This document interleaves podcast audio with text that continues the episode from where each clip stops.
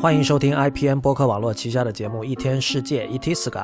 今天是二零一六年八月四日，《一天世界》的第十九期。《一天世界》是 IT 公论的续集，一个在读者和听众的支持和资助下成立的媒体计划。《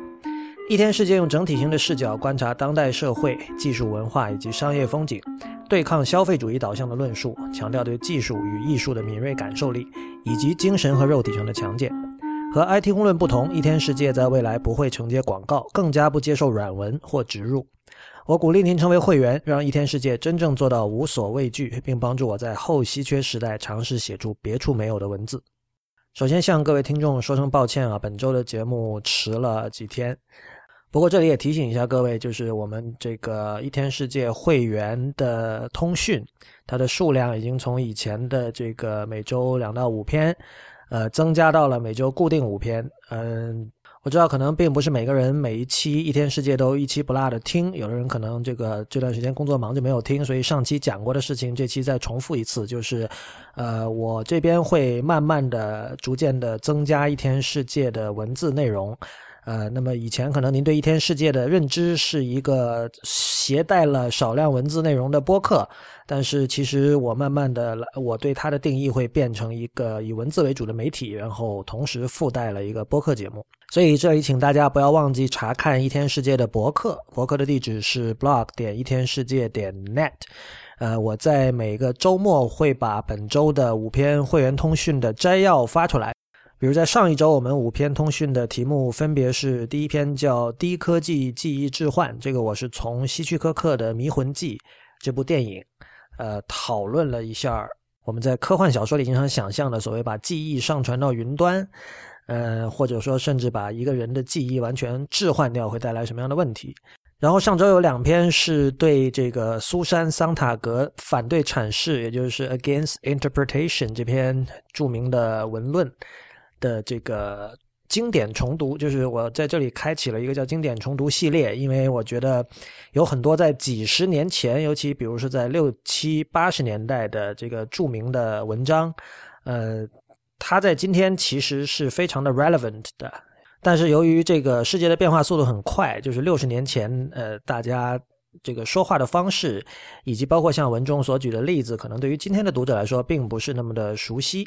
呃，但我觉得如果因此就错过这些经典的文章的话，其实非常的可惜。所以，在，在未来我会在这个一天世界的会员通讯里。呃，做这个经典重读系列，那么第一篇就是对桑塔格的反对阐释，进行了相当于是这个我们很熟悉的中国古人的这个注释啊。我们知道中国很多古书其实都是一个作者再去注释另外一个作者的作品。呃，我在这里做的其实也是类似的事情。呃，因为这篇文章很长，所以我分成了上下两部分来发。然后上周剩下的两篇，一篇是从这个 iOS 十的解锁手势。看这个 iPhone 取消实体 Home 键的可能，这个等会儿我就会在今天的节目里稍微谈一下。然后第最后一篇叫做“不伦礼赞”，就是我是对这个“不伦不类”这个通常被视为贬义词的词，呃，说了一下我的理解，就是我非常主张把“不伦不类”视为一种正面的东西，也就是把它贬义包用，因为我觉得就是如果大家真的关心新美学。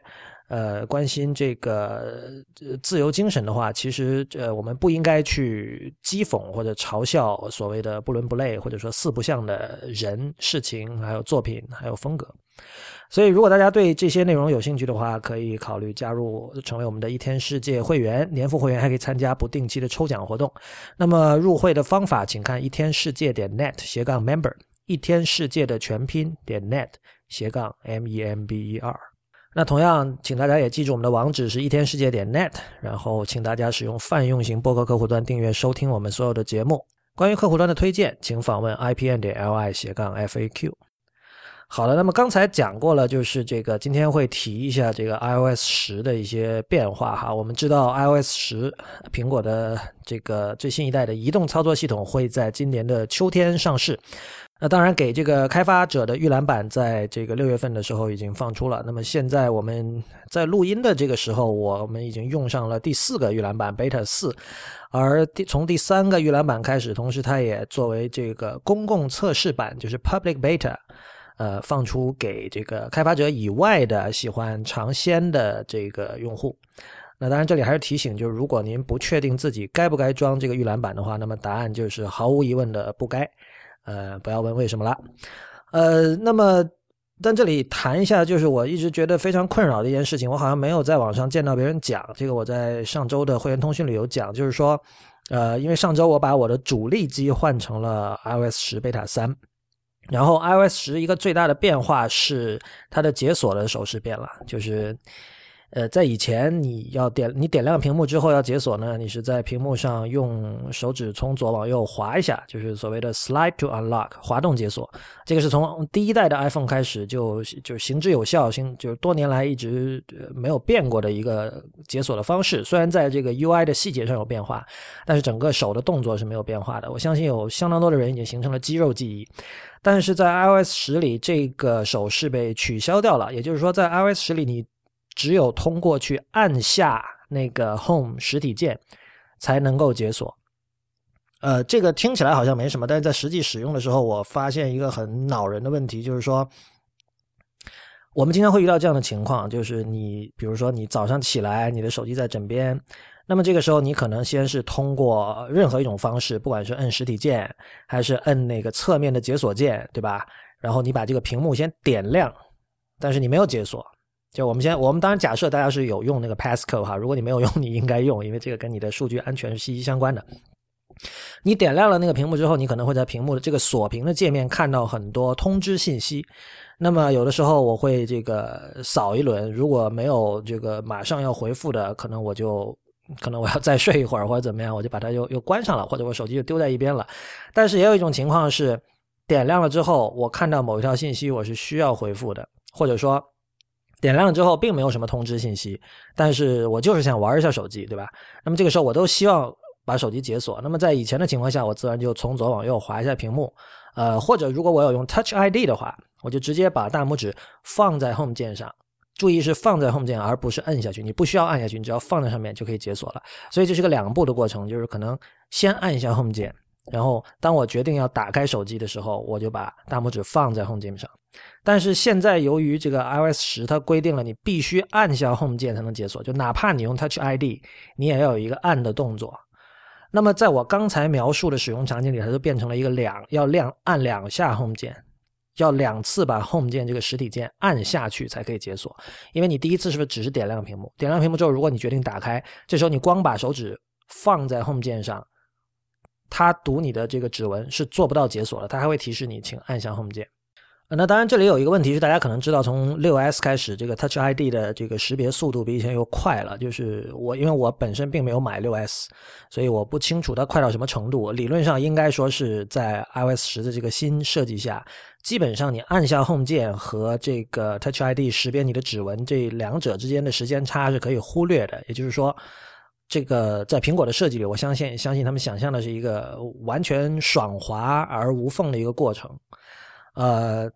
但是在 iOS 六，我相信这个时间差还是能够感觉得到的。但我觉得这个倒不是很大的问题。呃，主要的问题是，呃，至少我个人的使用习惯，我并不是每次都直接决定把这个手机解锁的。因为我觉得锁屏界面之所以存在，它的意义就在于，有时候你并不想真正打开手机，你只想看一下有什么样的通知信息。我我有很多通知信息我还是开的。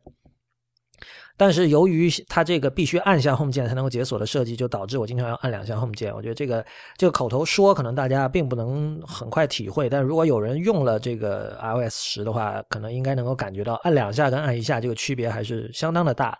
那呃，当然就是我对这件事的一个判断是，我觉得这因为可能从几年前开始就有人在传未来某一代的 iPhone 可能会干脆连。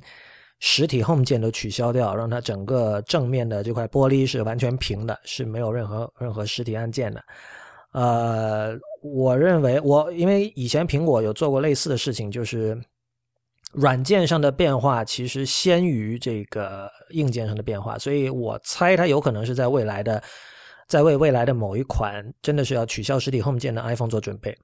因为就是。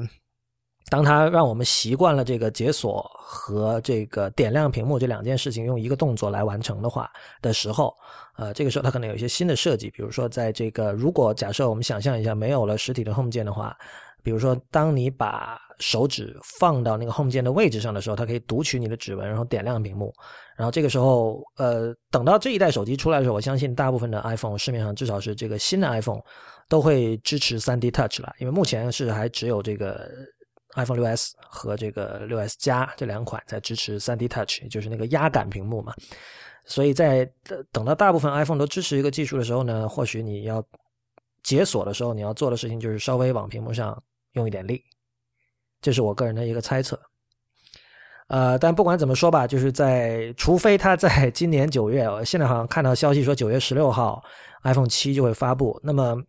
除非 iPhone 七就已经取消了 Home 键，但想起来应我认为不是特别可能，因为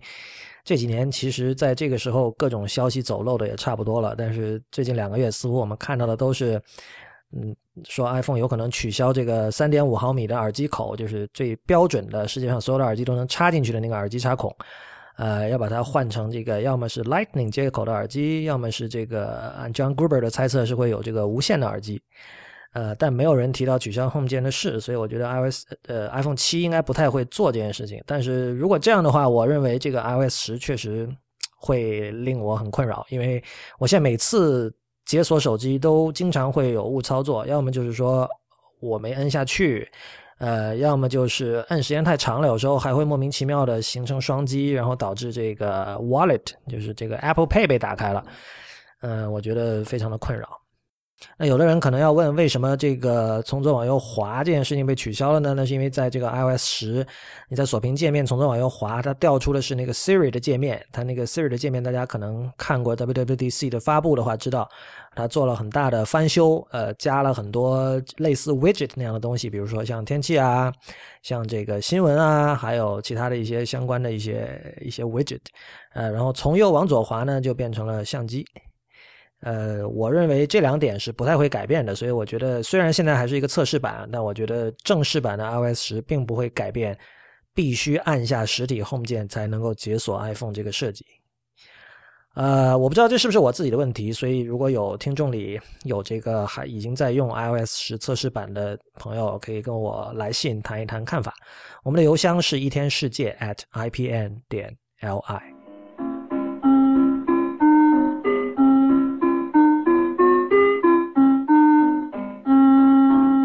那么除此之外，像 iOS 十其他的一些变化，就是可能最大的变化是 iMessage 吧。呃，我必须说，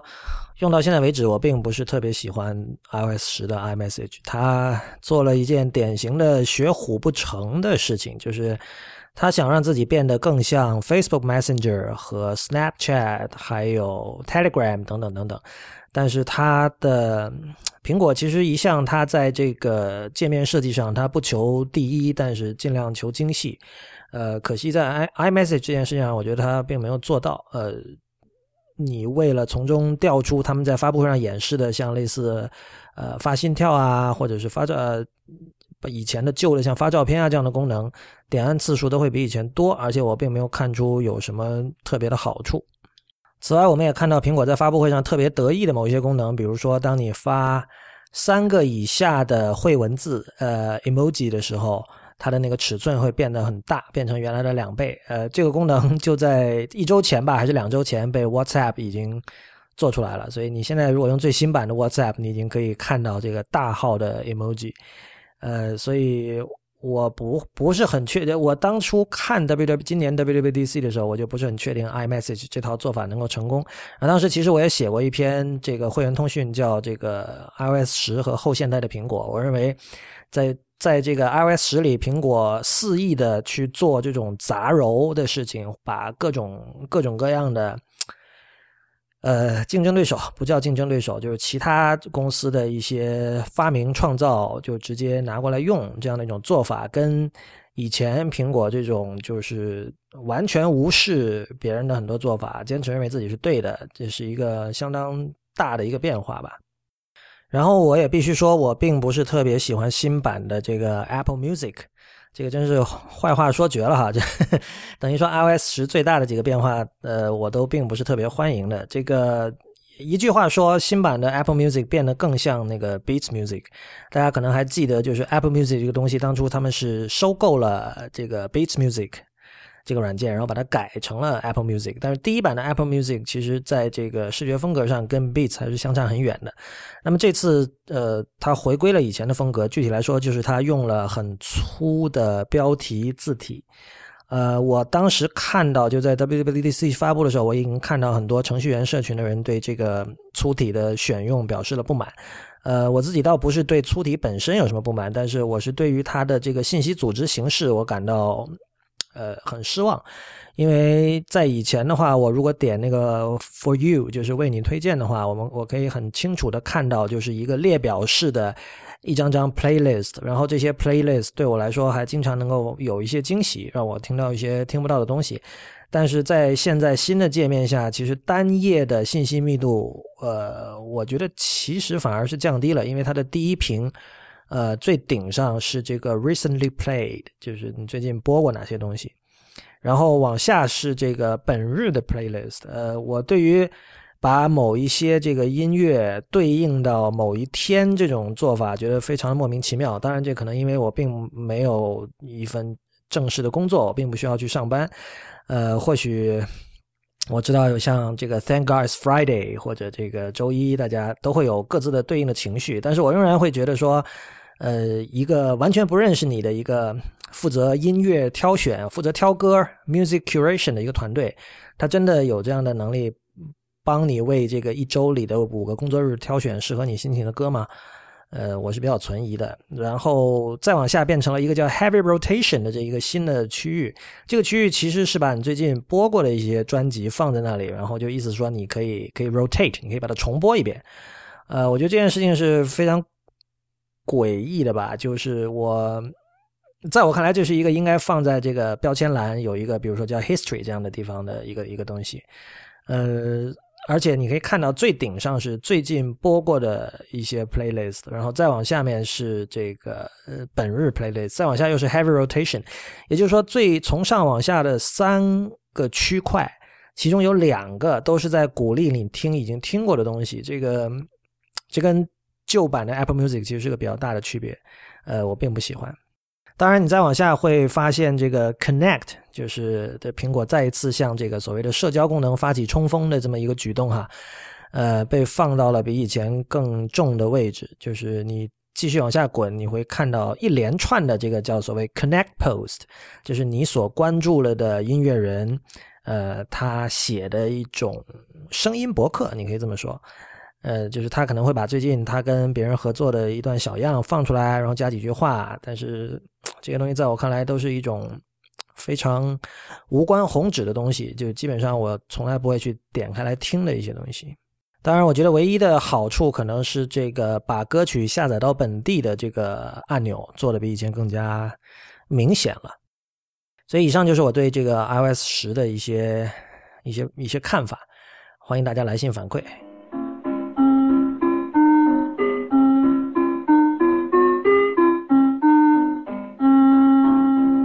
那今天主要想谈的是一个从一篇文章说起。这篇文章是最近这个，如果大家有看《The Verge》，应该有看到，他会他把这篇文章置顶了，很长的一篇专题文章。它的作者叫 Kyle Chaka，然后他的文章的标题是叫 “Welcome to Airspace”，副标题是 “How Silicon Valley Helps Spread the Same Stereo Aesthetic Across the World”。呃，就是说，这个硅谷是怎样把同样的一套无菌无尘的单一美学，这个扩散到全世界的？那主标题里的这个 “Welcome to Airspace”，这个 “Airspace” 是这个作者的一个特别的用法。嗯，我个人觉得不是特别的成功，就是它有点绕。文章是先从 Airbnb 说起，就是它主要提到 Airbnb 上的这个出租的这些房子。呃，他们在这个装修风格和整体的感觉上变得越来越同质化，就是呃，到哪儿都是一样的。这个当然一方面，它其实呃顺应了一些经常要在世界各地旅行的这个工作人群的需求，因为呃，我们知道就是现在大家出差的时候，其实首先当然有一点就是互联网的这个质量、网速和稳定性是很重要的。但是除此之外呢，就是这位作者还观察到有很多这个不仅是 Airbnb 上的房子，还有呃像这个全世界各大城市的这种咖啡馆，因为这个咖啡馆现在很大程度上也是一种工作空间嘛，然后包括这个世界各地的所谓的联合办公空间 （co-working space），在这个美学风格上都变得越来越趋同。他这里提到了一个德国的一个创业者，就是他说这个他自己经常要在世界各地出差，然后呢，他很依赖于这个 Foursquare。他到每到一个地方，就根据 Foursquare 的这个推荐，呃，算法推荐来找到可能合乎自己薪水的一些地方。但他渐渐的发现，就是每次去到的一个地方，他们的装修风格都是非常类似的。无论你是在这个奥德萨，还是在北京，还是在洛杉矶，还是在首尔，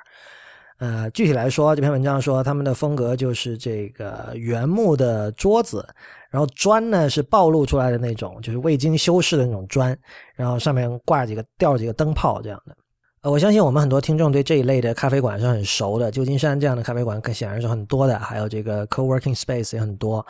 呃，纽约的布鲁克林相信也是有很多这一类的空间。呃，另外，当然在北京、还有上海、还有这个，我相信东京啊、首尔都会有类似的地方。然后这篇文章的作者所谓这个 airspace，就是它是指呃，就是。这一些空间，它其实是在是个在空气中由电波把它们连在一起的，因为它们的共同点就是，它们都是作为互联网万维网的一个节点存在的，而它的这种这种 airspace 的特性就决定了，似乎它在实体空间上，呃，并没有必要去做差异化，对，因为就是说，在这里工作的人或者在这里甚至在这里居住的人，他更在意的是，比如说网络状况的好坏，对吧？这个这位作者甚至他发明了一个专门的名词，叫做这个 International Airbnb Style，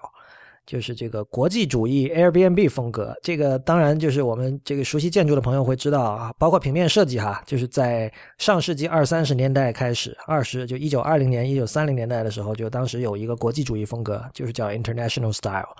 那么在平面设计上，它最大的特点就是它，比如说大量使用无衬线字体。然后去除雕饰，然后呃讲求理性，呃追求这个机械的这种感觉，还有这种比例，呃几何图形等等等等。而在建筑上，就是像这个 Philip Johnson，还有像这个 Henry Russell Hitchcock 这样的人。他们会追求这种，他们对于这个 mass production 就大批量生产的材料的这种喜爱和拥抱，包括他们从就是以前的建筑会追求这个所谓的 mass，就是这个实体的这种量的这种感觉，呃，从 mass 改为去追求这个 volume，就是这个空间的容量，就是按照这个建筑史家 Kenneth Frampton 的说法，就是他们其实更在意的是用几个。平面切出一个 volume，切出一个空间来，所以我们可以看到那个时候会有很多这种用落地玻璃这种透明的这种呃这个外部材料，让你可以看进，就是从外面看进去，看到里面的这个 volume，而不是在追求以前那种 mass。所以这些都是这个国际主义风格的一个一个体现吧。呃，这些风格为什么叫国际主义？我觉得比较好理解，就是最典型的一点就是他们其实。本地特性是不多的，他们更多使用的是一些 universal 的东西，比如说色调上可能像黑白灰。呃，我觉得苹果的产品就是一个很好的一个例子。以前很多人就讲过哈，就是你用黑白灰的好处是不太会被人讨厌，对吧？那么同样一面这个整洁干净的白墙，或者这个擦的锃亮的巨大的一片玻璃。呃，或者是这个像这个混凝土墙这样的东西，就是它，有的人可能会觉得单调，但它不至于讨厌。但是如果你做一个花里胡哨的或者非常繁复的一个东西，就很难免不被某一个群体的人讨厌。那么在这篇文章里，这位作者就他发明了一个，当然我觉得这是一个半开玩笑的说法了，就是所谓国际主义 Airbnb 风格。这个这件事情其实跟 Airbnb 关系并不是特别的大。因为首先我们可以想一下，就是如果我们不讨论这个度假的情况，我们只讨论出差的话，居住和工作空间的同质究竟是不是有那么大的问题？因为在没有 Airbnb 的时代，我们都住酒店，对吧？呃，无论是国内的像以前的如家，或者像近年比较火的像全季啊这样的酒店，呃，他们的同质化的程度都是非常的高的。呃，如果你住的是更高级的酒店，其实也是同样的情况。就假设你到了哪里都住四季酒店，那么我相信，就是虽然它的整个体验会会让你舒服的多，但它仍然是一个军医化的体验。就是，呃，对于我想，对于这个在世界各地奔波出差的人来说，这种军医化很多时候其实是一件好事，因为这个这就像我们都在哪儿都看见星巴克，可能可能很多人觉得很烦，呃，那对我来说，至少我知道那个地方是可以充电的，因为呃或者说是有有 WiFi 的吧，至少，比如因为美国的话，基本上星巴克会跟 Google 合作提供一个这个 WiFi 热点，国内的星巴克也都有，但是其他的连锁咖啡馆就不一定有。就这种同质化，很多时候对于这个城市生活，确实是给你带来了某种嗯，说救命有点夸张，但是是不可或缺的便利的。呃，但我想这里的问题可能跟 Airbnb 的营销有关，就是我们从一开始我们听到 Airbnb，包括这个我们听到很多，可能我们自己有朋友在那里上班，大家就不可避免的会提到他们在办公室里。呃，如何复制了很多这个国际上的就是有名的和以及尤其是特别有特色的 Airbnb 的主人的房间，呃，把他们就是他们把办公室的会议室改成那个样子。这个在这篇文章里，他们还提到有一对这个法国的设计师夫妇还想告 Airbnb，因为他们觉得很诡异，就是他们本身是这个经常在 Airbnb 上把房子出租嘛，然后有一次。他们去到旧金山 Airbnb 的总部之后，发现他们自己的整个居室被一比一的这个像素级的搬到了他们的办公室里。他们当时觉得非常的，可能还有点愤怒，因为最后甚至要告他们。最后这个官司有没有打，我就不知道。但是我们就可以看到，就是从这个 marketing 的角度来说，Airbnb 是非常重视要呈现出一种异质化的一种状态，就是。呃，他卖的这个点是说，你如果你作为一个旅行者，你用 Airbnb 来租房子，会更好玩你会体验到更多的东西，你会体验到更 local。比如你去你去巴黎，你就可以体验巴黎的感觉；你去曼谷，你就体验到曼谷当地人是怎么住的。因为事实上，你就住在那些人家里。但是事实上，我们也都知道，就是已经过了这么多年嘛，从大概从一三年开始火的，然后到了现在一六年，三年了。呃，无论是游客。还是屋主都已经变得更加职业化了吧？就以前可能真的会有很多人是有实验精神，他就说：“哎，这是个新东西，我来玩一玩。”呃，或者“哎，这个我没试过，我来试着租一租。”但是现在的话，呃，租客他本身有更固定的期待，而这个屋主呢，也不得不经常要去去迎合这样的期待吧。就是以前的话，可能这这就像跟 Uber 很像，就是最早的时候，Uber 是说。哦，我们并不只给你提供服务，你是你通过这个是来社交的呀，你会跟这个司机成为朋友，然后你可能有的时候你可以找到一些哦平时不认识的路，哎，然后你加一下微信，然后你知道吧，或或许以后有生意上的往来，或者大家这个大家都在江湖上嘛，大家互相帮一帮忙。但是很显然，所有这一类的论述到最后慢慢都会消失，就是这类服务会变得越来越职业化。那到了那个时候，你不禁就会问自己，就是说，你选择 Airbnb 和选择酒店。究竟还有什么区别？呃，如果你对它的期待是你更希望有一个稳定的，呃，你你的期待能够被满足的这样的一种居住空间的话，那我去住如家可能是更好的，或者我去住任何在我的预算范围内的酒店，至少我是住过的，我知道那里有没有健身房，我知道那里的这个至少这个这个卫生间肯定这个设施是不会有问题的，然后每天有人帮你打扫房间，诸如此类的。所以，原有的 Airbnb 的论述，这种对异质化的追求，慢慢的就消失了。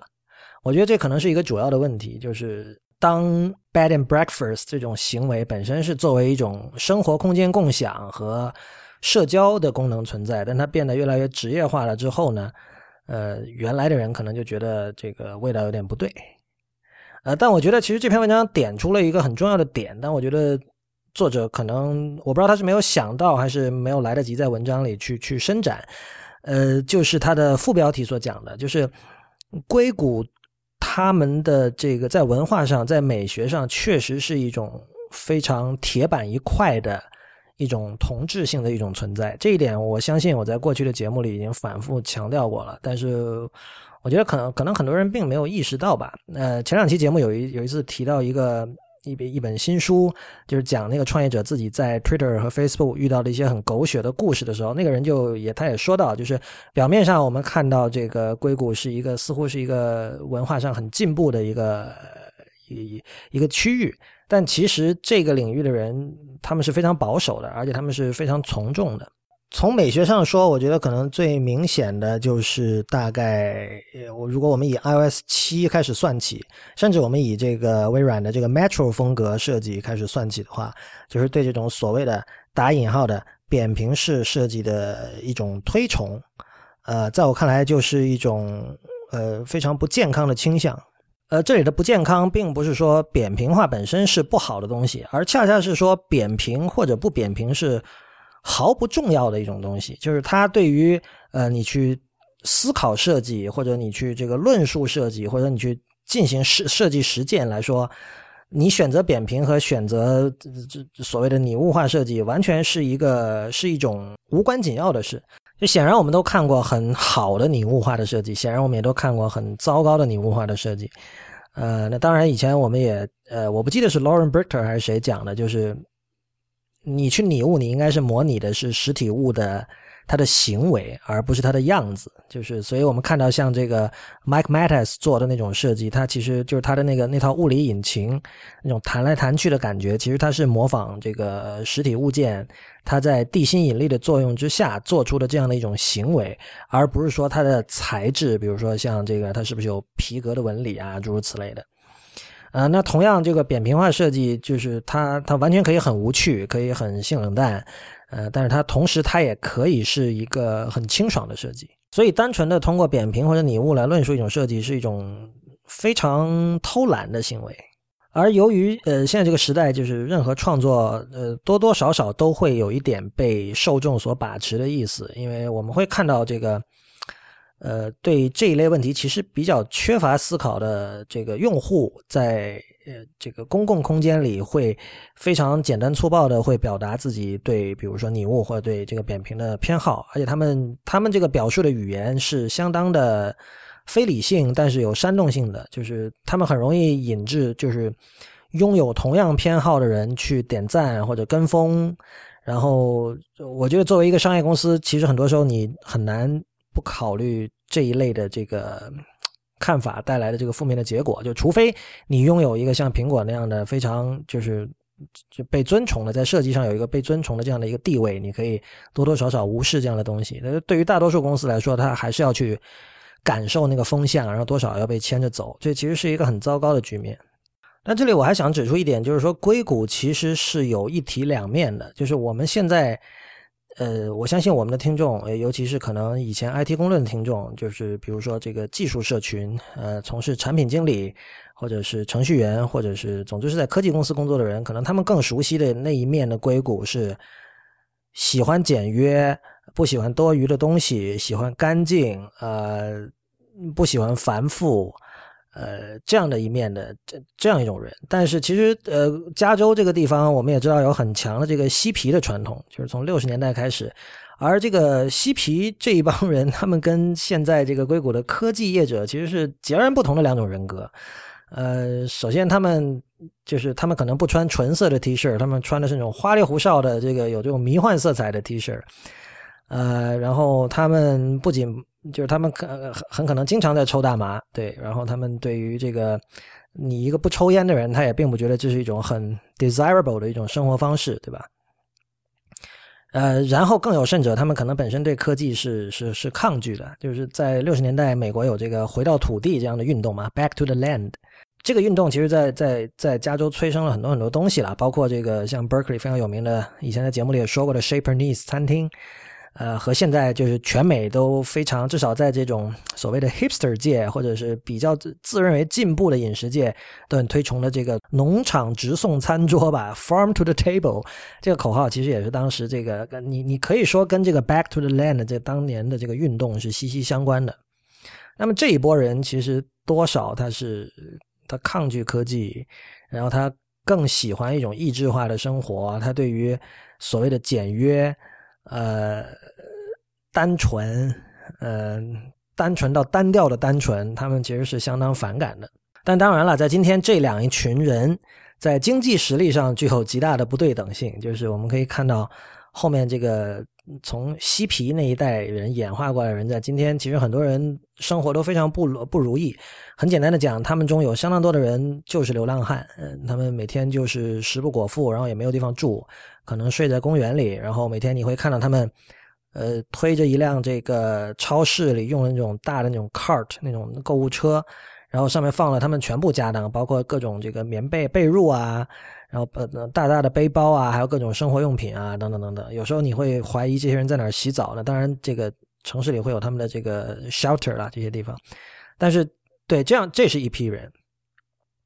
然后，那当然就是我们在现在我们看到关于旧金山湾区的很多新闻里，这一群人，他恰恰就是当我们讨论旧金山这个所谓 gentrification 这个中产化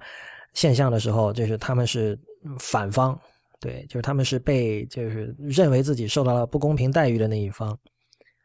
啊，在他们眼中，显然科技业者都是一群坏人，都是一群很邪恶的人，对吧？然后有一点不是我我不是很确定，但是我认为这两群人在有一点上是达成了一个共识，就是很重视所谓的这个 local 的生活。呃，当然我们知道有很多创业者是经常要飞来飞去的，但是可能大部分人，比如说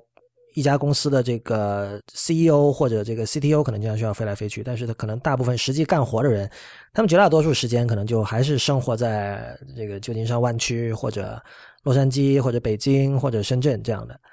呃。那么加州这边的话，他们就会很重视，就是说我们要吃本地的食物，我们要支持本地的这个商户，对吧？而在这个刚才提到的这篇这个 Welcome to Airspace 的文章里也提到了，就是说，呃，Airbnb 其实也有同样的主张。就是他们，呃，我们不要忘记，Airbnb 是两个这个罗德岛设计学院，就 R R I S D 的这个毕业生创办的。就是他们不是典型的，比如说是 Caltech 或者 MIT 或者斯坦福的这个计算机系的毕业生做的。就这些人还是所谓就是有情怀的，就是他们会觉得说，你去到了世界各地，你就应该像当地人一样生活。但我觉得这件事情很值得讨论，就是究竟什么是 local，什么是像当地人一样生活。那么他们这里提到，就是 Airbnb 最近有一个新的举措，他们有一个叫 Samara 的一个一个东西，是一个内部的设计与工程工作室。然后他们的做法是说，就是希望能够促成这种更加 local 的这种体验。Airbnb 的联合创始人 Joe Gabriel 他在这个新闻通稿里他就讲说，呃，他们在日本的奈良会。就是这个 Samara 会在这个奈良做他们的第一个项目，然后这个具体是什么，有一点语言不详了。但他就讲说，他想象中，就是这个 Airbnb 联合联合创始人，他想象中一个，比如说西方人，他去到了这个地方，走进去之后，他会立即开始和当地的这个社群开始互动，会像当地人一样生活。呃，但是我读到这样的一段话，我就觉得这是一件很扯淡的事情，因为所谓的真正像当地人一样生活，其实就是不干什么。就如果你是有目的的，你说我要我要插入，我会我要进入，我要混入这个 locality，要混入这个当地的语境，你有这个姿态的时候，其实就说明你已经不是当地人了。所以，尤其是这种像被一个这种呃被这个巨额的资金支持的这种巨型企业所倡导的一种进入当地的生活，这个是绝对不可信赖的一件事情，在我看来。所以，所以事实上，我觉得。Airbnb 在这上面的一个实验注定是要失败的，或者说它本身它的存在就是这样的一个实验，就是希望大家能够在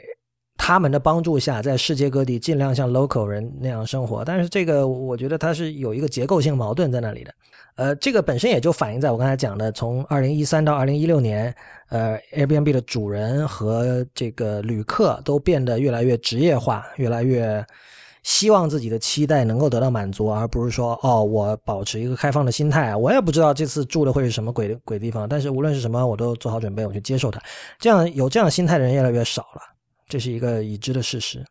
你可以说，真正的 local 生活其实只有一种，就是它有点接近于我们今天国内有人说的穷游。我知道很多人对穷游就是有负面的看法，就觉得会就第一，有很多人可能会上当受骗。比如说，如果一个单身女孩去穷游。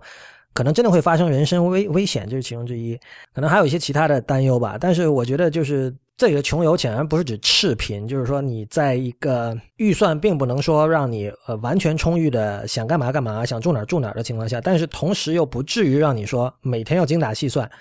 呃，每顿饭都要都要都要很仔细的记账，否则就没钱回家的那种状态。只要你不是这种状态的话，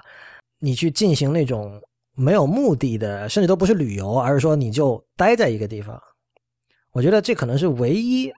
导致一个人可以真正像 local 像当地人一样生活的一种方式。那这个当然显然是非常奢侈的，因为这个很大程度上就是它意味着你在工作状态上要有巨大的改变，就可能大部分人的这个工作和生活节奏以及结构都不允许他做这样一件一件事情。但另一方面，你也可以说这是全球化给我们的承诺的破产，这一步在一定意义上破产了，就是说。最终我们会发现，真正的 local 生活，就对于大部分人来说，还是你现在所在的地方。就是如果你是山东人，你就待在山东；如果你是巴黎人，你就待在巴黎。呃，当然，并不是说世界那么大，你不可以去看看。但是全球化所承诺的这种，呃，所谓你可以拎包，然后在任何地方成为 local，我觉得其实是一个谎言。呃，在 Welcome to Airspace 里面，他们也提到有一个家新的创业公司叫做 Roam，就是游荡或者说漫游啊，手机漫游也是这个词嘛。呃，他。的做法是你一个月交两千美元给他，然后他可以帮助你在世界上的几个城市，保证你都可以拎包入住。就是，然后那那我们当然知道了，以前就是，呃，我我们跟嘉宾姚立夫建筑师姚立夫我们谈过这个问题啊，就是说你怎么做可移动的建筑，你怎么让你就是我记得我那期标题取的叫这个那个时候你这就可以在露营的时候玩 PS 四了。就比如说，今天我们正在 PS 四上玩某一个很长的游戏，这个《Last of Us》也好，什么也好，这个，对吧？玩到一半，但是这个时候女朋友说我们要去滑雪，或者我们说露营，那这个时候，这个你可能就觉得很不爽，你 你不想中断这件事情，但是你不可能带着 PS 去滑雪。但是如果有某种方式可以让我们在两点之间移动的时候，所有这些。现有的这种生活语境可以很轻松，并且联谊，或者至少是 affordable 吧，可以负担得起的，让你把它搬过去，是不是就可以解决这个问题？那 Roam 这家公司似乎就想做到这样。目前他们是只在可能全球三四个城市开了点，伦敦很快要开，然后我相信其他城市也在计划中吧。但我觉得，呃，这件事情就不是特别靠谱，就是。就他们会喜欢用一个词叫 nomadic，就是游牧式的生活。呃，这个词当然我们知道，更早的时候，像德勒兹他们在自己的哲学书里也用过。他们德德勒兹其实用过很多的篇幅来论述这个 nomadism 游牧主义这件事哈。呃，但你真的仔细想一下，游牧民族那种生活，大部分现代人真的要过吗？呃，首先你是常年暴露于一种危险之下的，对吧？然后你。呃，你其实并没有什么语境可言，就是你在，我不知道你在一个森林走到另一个森林，是吧？一个一个山沟走到另一个山沟，就是这样一种状态。然后可能随时要打个猎，呃，杀只野猪来烧烤什么的，这个是没有什么文化生活的，对吧？跟今天很不一样。所以，呃，我们用 nomadic 这个词，呃，可能满足了我们一种浪漫的想象，但是我不认为这个是大部分人真正希望过上的一种生活。然后这篇文章的作者也提到，就是说为什么我们现在会看到各种，就是从咖啡馆到创业公司的办公空间，到 Airbnb 的房子，在这个家具品牌的选择、装修风格以及整体的这种给人的感觉上，都越来越同质化。那么他他这里提到了一九八零年纽约客上的一篇文章，叫 Within the Context of No Context，呃，就是在。无语境的语境之中啊，那么他这里从此他就讲那那篇文章，当然讲的是当时电视对这个美国观众的影响，但呃这篇文章的作者就提到是说这个 Facebook 的影响。他说这个因为以前可能一九八零年代，呃美国可能有两亿的电视观众，但是这个现在的 Facebook 上的观众这个 audience 的数量是十六亿，对吧？那么所以他的这个。这么多的人群，然后这么多的这个月活用户哈，然后他在都在同一个空间 Facebook 这个空间里去做各种各样的活动，进行各种各样的互动。然后他这里用了一个词，他说 “learning to see and feel and want the same thing”，就是他们是在这个 Facebook 这个空间里去学习怎么看、怎么感受，以及应该要什么样的东西。我觉得学习 “learning” 这个词在这里很重要，就是。很多人会觉得说这是一个很就是大大家是很随意、很轻松的在玩 Facebook 或者玩微信或者玩玩 Instagram。这个我就觉得就是如果大家读过 Marshall McLuhan 的书，就算你没有读过吧，他的名言什么像什么地球村啊，像什么 Medium is a message，大家肯定也都听过。就大家应该明白，工具显然对人会反过来有一个形塑的作用，就不可能你不可能指望就是。你用一个东西，你可以保持你的精神上的完全的完足，然后就是你，呃有铁一般的意志，你去用它，然后你本身完全不被它改变，这种情况是非常非常少见的。就是你你得去拼命的下意识的去努力，才有一点点可能做到这件事情。所以这个当然也也回到就是说，呃，为什么不用微信的这个问题，就是如果有人看过我在呃一天世界博客上写的文章的话，我在今年二月吧还是几月，具体不记得了，这现在应该有半年了。啊，我把我把微信删除了，然后那当然这种事情其实我说出来挺不好意思的，我并不想把它当成一个，就是我并不想把一个人使用或者不使用某种工具当成一件大不了的事情来说，呃，但是由于微信在中国是一种无孔不入的状态，正如 Facebook 在美国是一种无孔不入的状态，就是它对于国民精神的塑造，呃的这个力量是巨大的，所以我觉得，呃，这件事情还是跟一般的工具不太一样的。呃，另一方面就会有人说，如果呃微信这个工具令你觉得不爽，或者说很 low，呃，或者说它干扰了你的工作，或者使你的效率降低，他认为这个一定是使用工具者自己的问题。呃，这一点本身是没错的，但是我觉得如果你用它来形容一把扳手，可能会比形容像微信这样的通信工具要准确的多，因为作为一个通信工具，本质上它并不是由是由你一个人决定的，就它不是。工具和你不是一个一对一的关系，它是一个多批、一个群批的关系，是一个乱交的关系。就是你，你和微信的关系是同时也由你的在微信上的人际网络决定的，然后以及他们的再生发出去的几度网络决定的。所以，呃，回到刚才那个 learning 的问题，就是说，当一个人在 Facebook 上去学习怎么看、怎么感受的时候，这种学习并不是一种主动的学习，它多少是被。Facebook 的工程师发明的算法以及它的整套游戏机制所牵引着去学习，而这套算法和机制很显然，它是要以利润最大化，是要以让 Facebook 的投资人得到回报为唯一的目的的，至少也是最重要的目的。所以，当一个人的这个感知世界的这种视角被这样的一种工具所牵引着的时候，呃，我认为至少这个结果是值得反思的吧。所以，如果一个人选择呃不使用 Facebook 或者微信这样的工具的时候，其实他放弃的并不是一个工具，而是放弃的是一种生活方式。这一点就是我反复强调，微信的那句口号其实是是非常符合事实的。就微信确实是一种生活方式，并不只是他们的 marketing 的部门希望它成为生活方式。呃，我想这个问题，我我我想用这个视角去看，大家应该比较清楚了。就是一个人当然不仅有权利。拒绝某种生活方式，他他甚至会有意识的去自己去选择生活方式。就比如说，呃，一个人本身他可能这个身体状况不是很好，他就选择了一种更加健，比如他开始戒烟，他开始跑步，对吧？他开始运动。我们都知道，很多人比如开始攀岩或者开始去健身房之后，他整个人生活就就不一样了，他每天的 priority 会不一样。对，呃，在我看来，其实放弃 Facebook 或者放弃微信，恰恰是这样的一种选择。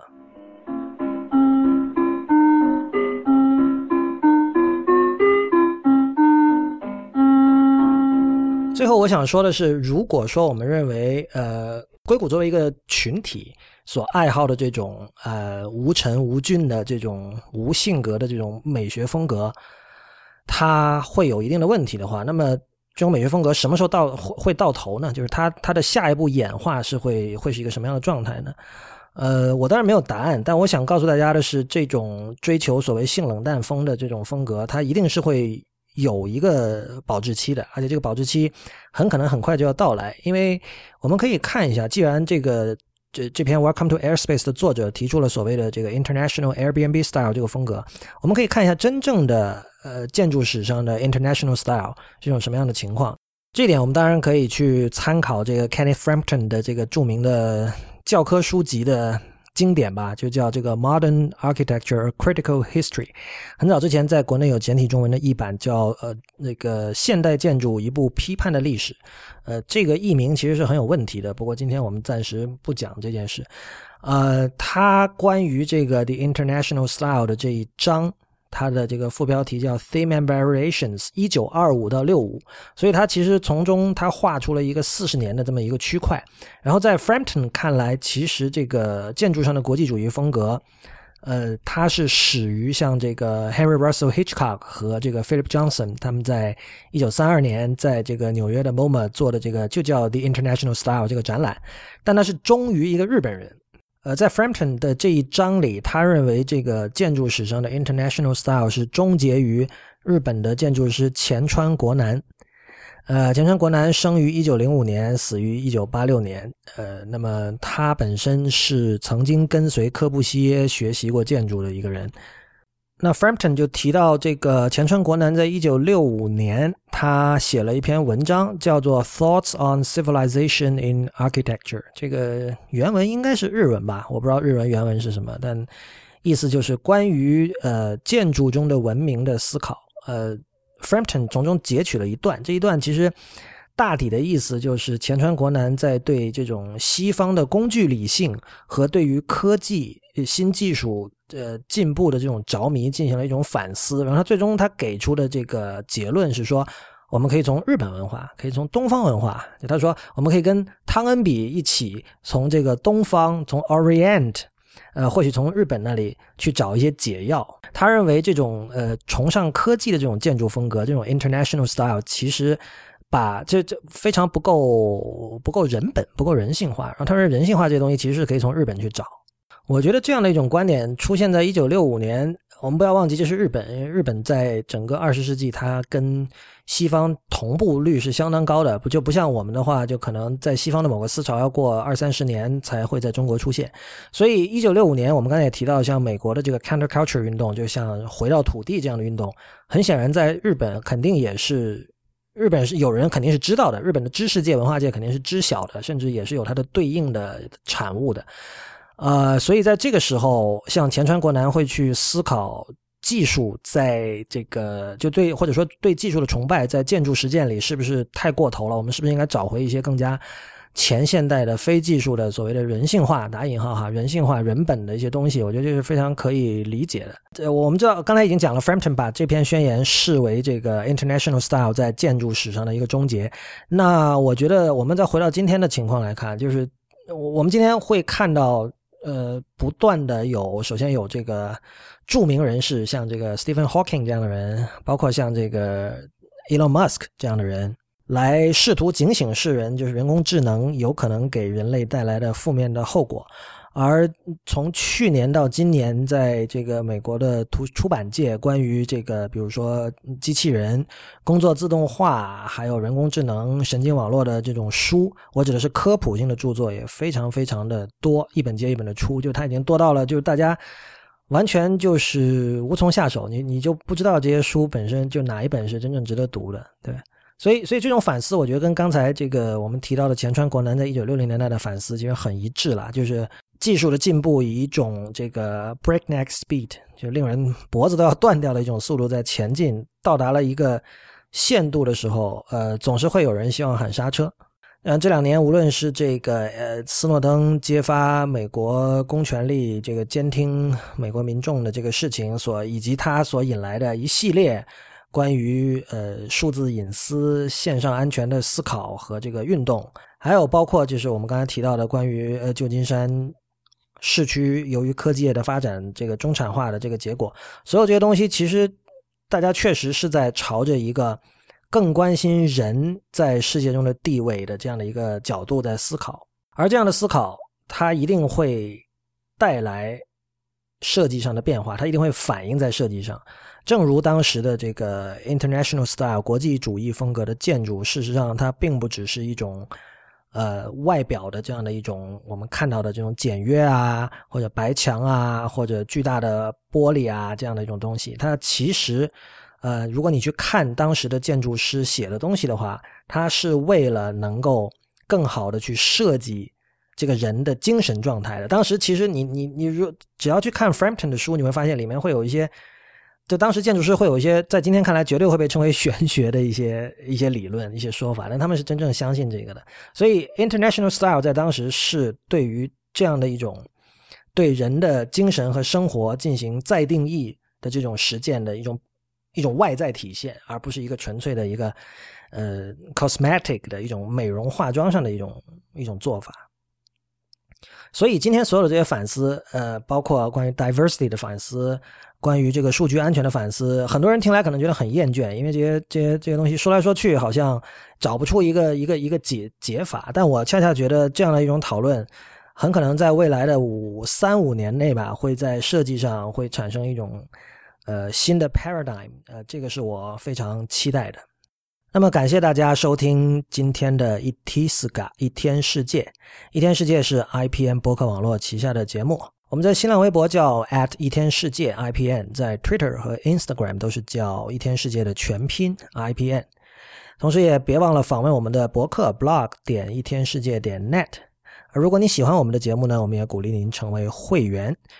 入会方法请看一天世界点 net 斜杠 member，一天世界的全拼点 net 斜杠 member。别忘了，我们会在每周末在我们的博客上把本周的会员通讯五篇。的题目和提纲发出来，供呃持币代购、持币代购入会的朋友们参考。那么再次感谢大家的收听，也欢迎您给我们发信反馈。我们的邮箱是一天世界 at ipn 点 li。最后欢迎您收听 IPN 播客网络旗下的其他精彩节目：硬影像、选美、未知道、内核恐慌、风投圈、陛下观、High Story、时尚怪物、太医来了、博物志、无次元以及流行通信。我们下周再见。